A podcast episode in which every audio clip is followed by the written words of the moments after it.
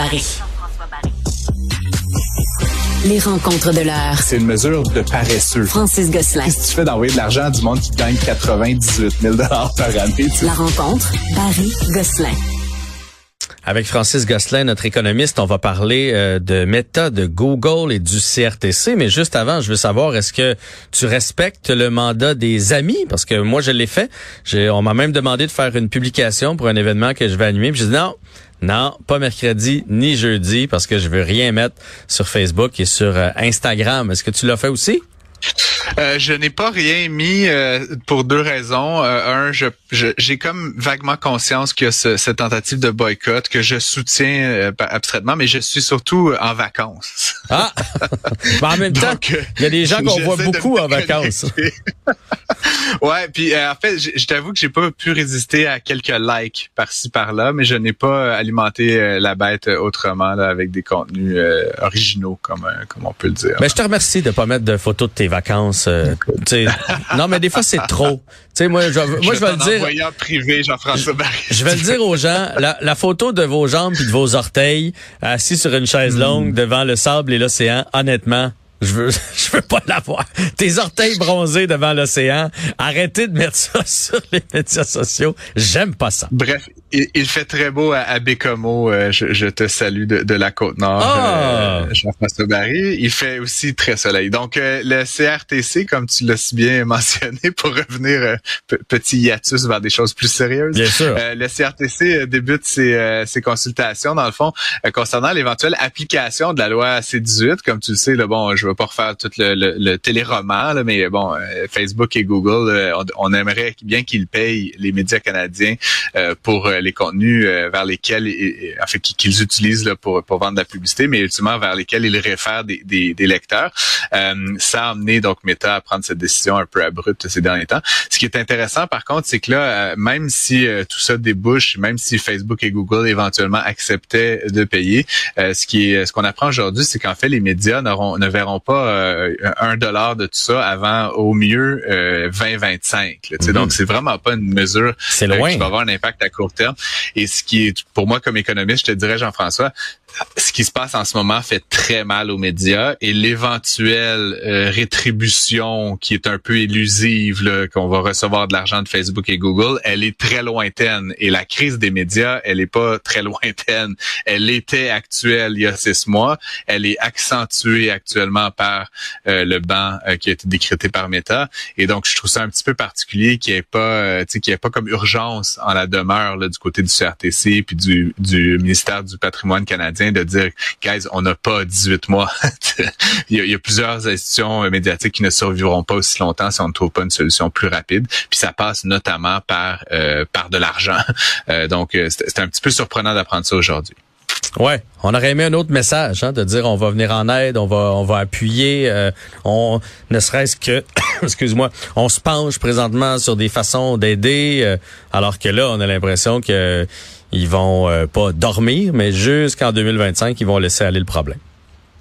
Exactement. Puis tu sais, ce qu'on vit actuellement, c'est un peu perdant-perdant. C'est-à-dire que et, et on a perdu quand même, euh, chez plusieurs médias québécois, canadiens, beaucoup de trafic et on on n'a pas d'argent. Tu sais, fait qu'on on perd des deux côtés de la bouche, là, si tu veux, parce que dans le fond, le trafic sur les sites des médias, c'est ce qui génère du revenu publicitaire. Donc, si tu coupes de 5, 10, 15, 20, 30% euh, les clics, hein, les gens qui lisent tes nouvelles, ben tu perds d'autant de l'intérêt des publicitaires et donc tu fais moins de revenus. Donc en ce moment, on n'a ni les lecteurs ni le revenu de Donc là, c'est vraiment une situation qui est un peu catastrophique qui est en train de se dessiner. Euh, je suis je suis très surpris en fait. Là. Puis tu sais, je voyais aujourd'hui euh, la ministre, là, la nouvelle ministre du patrimoine, qui ouvrait l'ambassade euh, du Canada en Israël. là. Tr- très bien, mais, mais genre, je- personnellement, je trouve qu'on vit comme une, une situation de crise.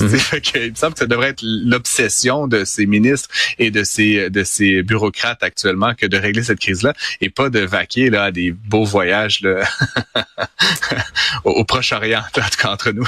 Mais bon, après, ch- chacun ses vacances. Ça peut-être qu'il est sur le dossier même là-bas maintenant avec les, les Ah, téléphones, les courriels. euh, Sans nul doute. Ouais, ouais. Sans nul doute. Il faut être croyant, il faut être croyant, Francis. Euh, écoute, parle-moi maintenant de l'indexation systématique des salaires à la CSN et chez Fonds Action. Euh, dans le fond, plus l'inflation monte, plus leurs salaires sont indexés. Oui, exactement. Puis moi, tu sais, je, je, le dis souvent, là, peut-être je l'ai, je l'ai jamais dit à toi, Jean-François, mais moi, je soutiendrais ultimement que tous les salaires suivent cette, cette courbe-là. Euh, il y a un article de, de, Sylvain Larocque dans le Journal de Montréal là, qui est paru euh, ce matin, euh, qui, euh, qui, qui montre en fait là, que les, les, employés de la CSN, puis ces fonds d'action, dans le fond, qui est le fonds d'investissement de la CSN, on a eu Geneviève Morin d'ailleurs plus tôt là, cet été là, qui, qui est passé au, au micro de Cube, et, et, donc ils ont eux cette politique euh, qui donne soit une bonification ou un ajustement salarial équivalent à l'indice des prix à la consommation à chaque année. Et qu'est-ce que ça a comme conséquence, j'en pense ça, c'est que comme travailleur, année après année, tu ne t'appauvris pas, ce qui est quand même un peu pour moi la base. tu comprends, tu travailles fort, que tu sois dans n'importe quel domaine, année après année, tu devrais pas t'appauvrir, tu devrais peut-être au mieux au mieux stagner. avoir plus de au mieux stagner. Tu sais, c'est une période difficile, je sais pas, ralentissement économique, il y a de l'inflation, etc. Mais de voir, euh, tu sais, puis j'ai toujours trouvé ça un petit peu étrange, tu sais, quand on renégocie des conventions collectives, par exemple. Tu sais, on en a parlé des professeurs plutôt cette semaine ou des infirmières. Tu sais, ces corps de métier là qui ont des, des, des, milliers ou des dizaines de milliers d'employés que on, on, n'indexe pas. Donc année après année, ils s'appauvrissent. Puis là, toutes les décennies, là, le monde se fâche, on fait des grèves, puis là, on rehausse de 10-15% Je trouve que c'est une façon un petit peu immature, si tu veux, économiquement de procéder. Il me semble qu'on serait tous gagnants si année après année après année, euh, le, salaire ne faisait que suivre l'IPC. Par contre, mais en même temps, là, Francis, si, si, on fait ça, ça aura ça aura pas de fin, l'inflation. Je veux dire, euh, peu importe le, le, corps de métier. Là. Mettons quelqu'un qui travaille dans un abattoir. Ok, là on fait comme euh, parfait, on va t'indexer au coût de la vie. Euh, fait que là on l'indexe au coût de la vie. Mais la compagnie, elle, pour être capable de payer ses employés, va monter le prix de son poulet, par exemple. Et là, si elle monte le prix du poulet, ben là l'employé va dire, mais là il faut que tu m'indexes parce que finalement ça coûte plus cher. Puis là ça va être une roue sans fin, non? Je, je, Est-ce que tu as lu là-dessus, Jean-François? Parce que tu, tu, résumes parfaitement bien un grand débat entre les économistes là, ce faisant. Okay. J'ai jamais lu là-dessus, c'est juste ma petite réflexion. Euh, ah, non, non, mais c'est brillant. Euh, ah, je te dirais, la réponse simple, en quelques mots, c'est que le, le travail, c'est dans beaucoup, beaucoup d'industries, une petite partie de la valeur ajoutée sur les intrants. Fait que c'est, je sais pas, si tu fabriques des avions, par exemple, la main-d'œuvre versus le métal, le savoir-faire, la propriété intellectuelle, l'usine elle-même, etc. Euh, donc oui, oui, ça va avoir, euh, ça va mettre une pression sur une petite partie des coûts des entreprises, mais à moins de vendre que des humains, euh, ce n'est pas, ce n'est pas le cas.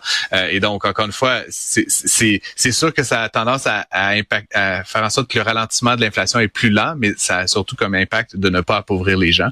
Puis je pense que sciemment, certains gouvernements et certains employeurs profitent de l'incompréhension qu'on a des mécanismes de l'IPC puis de l'inflation pour justement ajuster les prix plus rapidement que les salaires, on va dire ça comme ça. Et donc, pendant ces périodes inflationnistes-là, souvent, au contraire, générer plus de profits que moins. Ils vont s'en servir dans le fond. C'est souvent les employeurs qui gagnent à ne pas indexer les salaires. Donc, encore une fois, un long débat qu'on pourrait faire là, dans un podcast de plusieurs heures, si tu veux, Jean-François. Mais euh, je, je, vais quand même lever mon chapeau. Je sais que ça peut paraître injuste pour certaines personnes qui n'ont pas la chance de travailler pour ces organismes-là, comme la CSN, comme Fonds d'action. Mais moi, comme je te dis, comme économiste, comme quelqu'un qui suit ces mécanismes d'inflation depuis longtemps, je pense que c'est la mesure qu'il faudrait mettre en place pour le plus grand nombre de métiers possibles. En tout cas, dans le showbiz, ils peuvent l'amener s'ils veulent. Ça va me faire euh, grand plaisir, mais euh, c'est pas la tendance actuelle. On va dire ça. On va dire ça comme ça. Et là, je me demande, je me demande même si euh, je vais pouvoir continuer de rouler sur les autoroutes parce que ça va coûter cher l'essence tantôt là. Ça va coûter cher parce que évidemment le gouvernement euh, Trudeau a adopté euh, le 1er juillet dernier l'entrée en vigueur d'une nouvelle taxe carbone. Hein, comme on le sait, l'idée c'est encore une fois c'est une belle belle notion d'économie. L'idée c'est de taxer le carbone. Pourquoi? Parce que le carbone a cet impact négatif sur l'atmosphère, sur le réchauffement climatique, donc sur, sur nos vies. Et on appelle ça en économie une externalité, c'est-à-dire que c'est pas intégré dans le prix du pétrole. Donc ce qu'on fait, c'est qu'on rajoute une taxe pour s'assurer qu'on paye entre guillemets le juste prix. Cette taxe là c'est assez difficile à calculer parce que ça, ça dépend de plein de choses. Mais grosso modo, ça va se traduire par une augmentation de près de 3 cents le litre par année jusqu'en 2030. Fait que ça pourrait vouloir dire qu'en 2030, on va payer le litre d'essence à peu près 18 cents ou 17 cents de plus qu'aujourd'hui par litre. Ce qui a une bonne différence. Ceci dit, Jean-François En même temps, on s'attendait un peu à ça. Je veux dire, si tu me dis en 2030, le litre d'essence va coûter combien? euh, si je me fie au passé, euh, quand moi j'ai commencé à conduire à 16 ans, puis que j'étais inquiet à 50 cents le litre. 60.